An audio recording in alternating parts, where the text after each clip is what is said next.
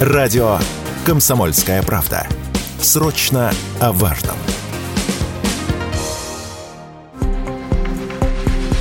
Том, что мы живем в эпоху больших перемен, сомнений не осталось, вероятно, ни у кого. Принципиальные сдвиги переживает и такая сфера нашей жизни, как работа. По прогнозу аналитиков Сберуниверситета, к 2025 году с рынка труда исчезнет 85 миллионов позиций и появится 97 миллионов новых. Карьера как таковая перестает быть линейной. Иными словами, большинству из нас придется переучиваться или как минимум обновлять свои профнавыки. А полученный некогда диплом легко может обесцениться. Молодым в этом плане проще. О том, что ожидает людей постарше, решившихся перезапустить карьеру, Радио КП рассказал основатель и президент онлайн-сервиса SuperJob Алексей Захаров. Все-таки, если э, человек э, достаточно опытный, взрослый, хочет начать с нуля, ему придется начинать точно так же, как начинает молодежь, с самой маленьких зарплат и с самой безответственной работы, которая есть, а дальше расти. Насколько человек опытен, насколько он мотивирован. Ну, то есть, как правило, переход на каждый следующий уровень, если человек карьерно ориентирован, уровень квалификации, уровень должности.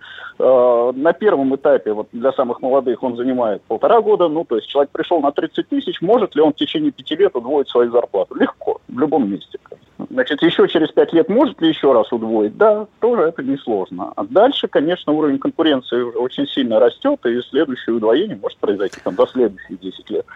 В ближайшие годы потерю работы пророчат таким специалистам, как шоферы или, скажем, производители контента. Буквально на днях большая немецкая газета Bild объявила о планах заменить сотни работников на искусственный интеллект ради экономии средств. Речь, в частности, о редакторах, корректорах и фоторедакторах. Между тем, гуманитариев активно принимают на должности тренеров искусственного интеллекта, рассказал Радио КП генеральный директор компании нейросети Ашманова Станислав Ашманов. Эта профессия будет нужна а, еще довольно долго, чтобы обучать генеративные нейросетки. И надо понимать, что сама по себе чат GPT или аналоги ее, она должна все время обучаться на новых данных. Когда появляется какая-то новая заметка, новость, статья, там, а, закон новый и так далее, то все эти тексты должны поступать в а, обучающий массив данных нейросети, и тоже, чтобы эти знания в нейросетке отражались. Поэтому здесь будет постоянно потоковая такая работа, когда данных нужно постоянно добавлять и оценивать их качество. Вот, в общем, и повод обновить квалификацию, и это лишь один из примеров, которых с каждым годом ожидается все больше. Василий Кондрашов, Радио КП.